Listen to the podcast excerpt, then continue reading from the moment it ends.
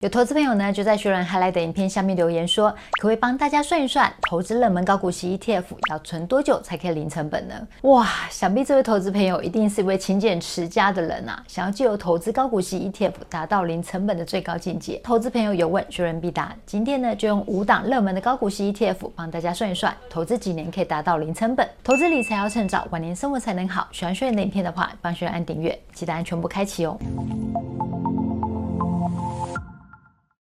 在回答这个问题的答案之前呢，我们要先对热门高股息 ETF，我们要先有共识。大家可以看一下这张表哦，它是定期定额前十大交易户数的一个排行榜。在排行榜里面呢，高股息 ETF 它占据了五档，这五档分别呢是零零五六、零零八七八、零零七一三、零零九二九跟零零九一九。市值型还有 ESG 市值型的 ETF 呢，占据了四档，分别是零零五零、零零六二零八、零零六九二跟零零八五零。而产业型的 ETF 呢，有一档是零零。八八一，那我们就用这五档占据定期定额排行榜的高股息 ETF 来帮大家算一算，到底投资几年就可以达到零成本的境界哦。在揭晓答案之前呢，我们先来说一说高股息的定义。一般大家会说高股息呢，是因为它的股息呢会比定存来得好。我们举例来讲哦，你钱存放在台银，一年的定存呢大约是一点六趴，那你如果投资高股息 ETF 的话，一般年化殖利率呢会有五趴以上。大家对于殖利率或是趴数可能比较不是那么容易理解，所以学人呢就用金额直接举例跟大家说好了。假设你有一百万，你钱放在台银呢，你一年大约可以拿到一万六的利息钱。那你一百万投资在高股息 ETF，你一年大约可以拿到五万块的股息哦。投资朋友可能会觉得说，哎，你投资高股息 ETF，你会有风险啊，股价会有波动啊，而且你配息又不一定稳。的确，如果你拿高股息 ETF 跟定存两个相比的话，高股息 ETF 确实有这两个小小的缺点。可是，投资朋友有没有想过，你把你的钱放在银行的定存里面，每年通膨两趴到三趴，这种钱默默的被通膨怪兽无形中吃掉，你不觉得更可怕吗？我们影片呢是以投资高股息为例，如果投资朋友你熟悉一档个股，你也可以用这种方式来计算出来说，哎，投资几年可以达到零成本哦。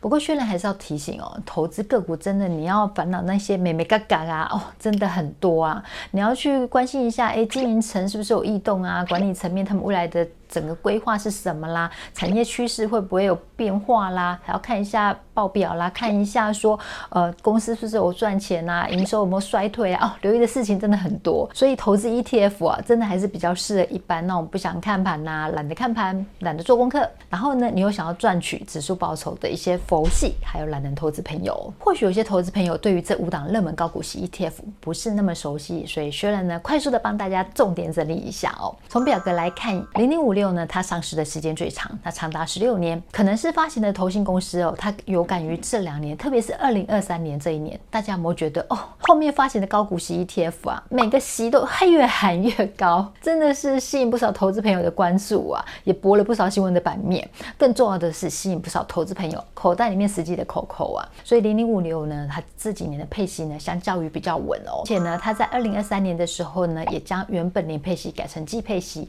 去符合市场上的一个。趋势潮流也符合投资朋友的喜爱啦。那你可能会说，哎，可是现在市场的主流不是月配息吗？那会不会零零五六之后也改成月配息？有可能啊，这很难讲。搞不好过几年之后，每一家投信推的都是月配息，也都很受投资朋友的喜爱，它也有可能改成月配息，也不一定，这不好说嘛。就在六年前呢，第一次看到零零七三高息低波这一档 ETF 的时候，就觉得哇，他们的名字取得真好啊！你看，又是高股息，又是低波动的，就很切中像薛仁这种投资比较偏保守投资朋友的一个喜爱哦。不过呢，有可能是发行的投信公司啊，当时手上已经有两档很热门的 ETF，就是零零五零跟零零五六这两档国民 ETF，所以零零七一三呢，它的市场关注度还有成交量呢就没有那么大。在二零二二年呢，因为大盘啊，整个股市就是在盘整嘛。比较波动的这一年，零零七一三的表现超好的，引起很多投资朋友的关注还有讨论度，整个爆升啊！因此呢，它就进了定期定额的前十名排行榜里面。零零八七八呢，它算是第二代的高股息 ETF。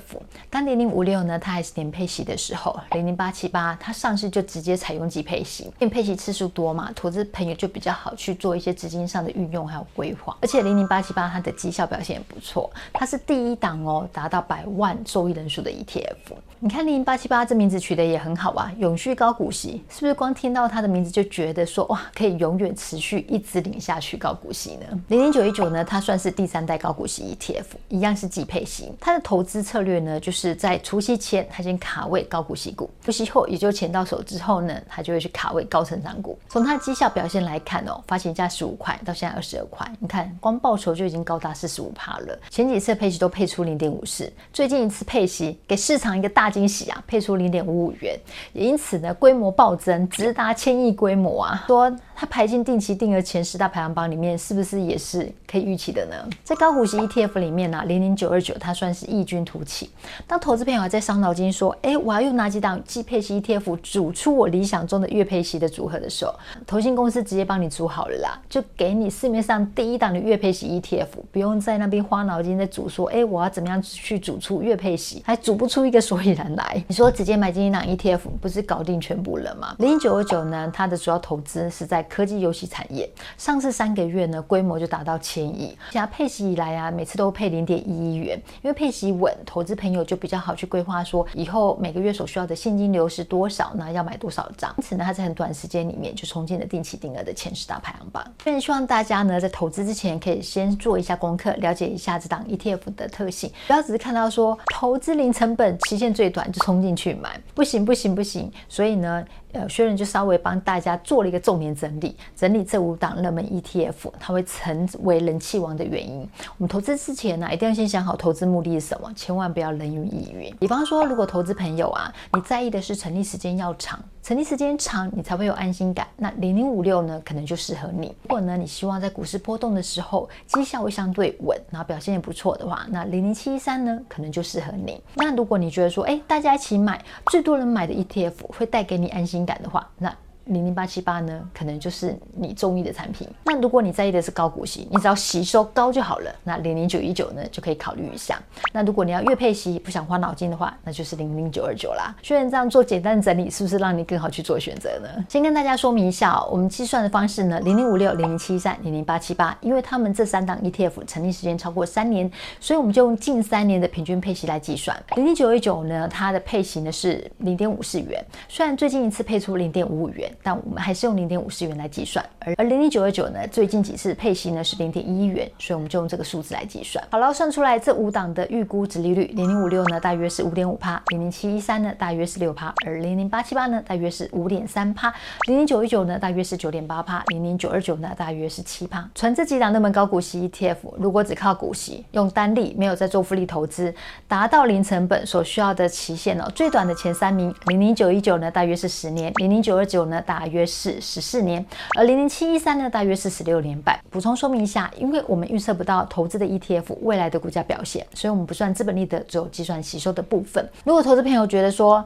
哎，我这样投资时间太长了，我要复利投资，我要把息滚入再投资，哇，这个结果实在是很惊人啊！大家来看一下哦，零零九一九呢，如果用复利投资的话，只要七年半；而零零九二九呢，只要十年半；零零七一三呢，大约十年就可以达到零成本的境界喽。你拿到股息呢，可能就是一块多、多两块多、三块多，根本就买不到一股。所以这是用数学公式算出来给大家看的哦。我们用这个计算方式呢，是要告诉大家说，如果你用复利投资的话，是可以缩短你达到零成本的一个年限哦。所以复利投资的威力真的是很大。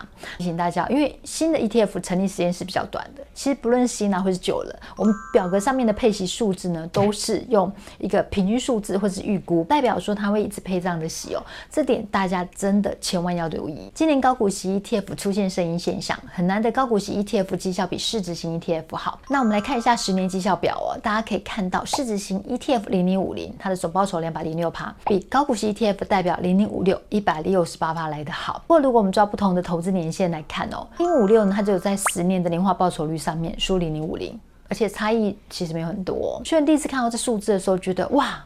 怎么跟我认知不一样？所以我打电话到晨星那边去确认一下。晨星说，因为这上面的数字呢，都是从投信公司那边传接过来的，所以理论上是不会错。大家来看一下国际专业机构呢跑出来的资料显示，你说投资高股息 ETF 会不会睡公园？这答案不是很清楚的告诉大家了吗？我们把时间拉回到二零二三年，零零五六呢是受惠于 AI 题材，原本指数它最终的高殖利率股呢变成标股，在二零二三年零零五六的报酬呢高达五十二趴，胜过零零五零的二十五趴，你看高了将近一倍啊！同样是元大投信发行的另一档明星 ETF 零零七一三，它在二零二三年交出的成绩也很不错，报酬高达四十四趴。既然我们这次热门的 ETF 有提到零零七一三，学人又再多抓了一份资料，我把零零七一三、零零五六、零零五零呢这三档 ETF 用零零七一三成立比较相近的时间啊，五年的时间来抓出他们的五年绩效表。大家可以看到零零七一三的表现最好，哎，高达一百三十六趴，而零零五零有一百零一趴，零零五六也不错哦，有九十七趴。知道投资朋友呢，看完这几。张表格哦，代表市值型 ETF、高股息 ETF，还有高息低波 ETF 的十年、五年，还有二零二三年绩效表。你心里面的念头是什么？学员看完之后啊，我脑海中浮现的念头就是，哎，真的是风水轮流转嘞。所以你说我们投资啊，真的不要单押某一档个股，或是某一档。ETF 或是某一个产业，我们可以做不同的配置，这样可以让我们的风险分散，而且可以让我们的报酬更为稳健。二零二三年高股息 ETF 的报酬啊，它的表现比市值型 ETF 还有一般产业型来得好。但二零二四年会再继续吗？其实不一定，没有天天在过年的啦，对不对？二零二三年是受惠于 AI 题材。二零二四年还会是 AI 吗？还会是别的题材吗？如果没有的话，高股息 ETF 的资本利得还会这么高吗？所以欢迎投资朋友在影片下方留言告诉我，我们一起可讨论一下。你做任何投资之前啊，一定要先想好投资的目的是什么。你要买这档 ETF，你是为了它的吸收呢，还是为了它的资本利得？你千万不要人云亦云啊，慌了手脚。学员拍的影片呢、连续买零零九二九三个月，结果会怎么样？就有投资朋友在影片下面留言说，法人外资大卖啊，赶快逃，不要再买了。看到这样子。大家心里就会慌嘛，但是我们要静下心来想一想，所以就想到三个面向。第一个，ETF 的发行商呢，也就是券商，他们有肇事责任。当 ETF 呢溢价太多的时候，券商他要卖出 ETF 来调节，让市价呢趋近于指标的一个价格。第二个，先前法人跟外资呢，他们大买零零九二九，他们的成本可能差不多落在十七块，当已经涨到快二十块的时候，他们不卖。那他们要做什么？要存股嘛？你有听过法人外资在做存股的吗？他们是要做价差、做资本利得的，因为他们有绩效啊。第三个，现在年底了，法人外资要跟总公司回报今年的获利表现怎么样？年底当然就是要做调节啊。总之，我们的投资方式呢，铁定是跟那些法人外资是大不相同的啦。所以听到一些呃传言啊、消息啊。真的不要慌了手脚，想一想，你投资这档高股息 ETF 或这档 ETF，它的目的是什么？如果你投资它是为了长期投资，为了它的息，为了最后一个现金流，那你干嘛去在意这些法人外资他们的动作呢？在意他们只会让你心烦气躁，然后让你思绪捣乱了，然后让你会觉得。心慌意乱的，然后还扰乱你的布局。本来不想卖的变卖了，本来小赔的变大赔了，本来小赚的变没什么赚，对不对？所以，我们投资呢，真的不要人云亦云，要静下心来想一想。那如果投资朋友呢，你投资 ETF 是为了资本利得，那老实说，你确实就要在意的面向比较多了。比如说，你要看一下成分股的调整啊，量价表现呐、啊，还有就是 KD 线呐、啊，还有整个呃产业的趋势啦等等，你要在意的真的比你。就是做长期投资的多很多，虽然觉得说投资 ETF 其实就是懒得做功课，不想看盘嘛。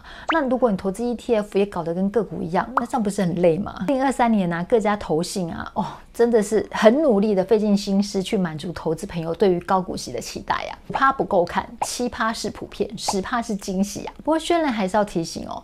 投资高股息 ETF 啊，还是要去在意说，诶，它的吸收来源的组成是哪一些？还有呢，它的目前的平准金、资本利得那一块，还有就是收益平准金那一块是还剩下多少？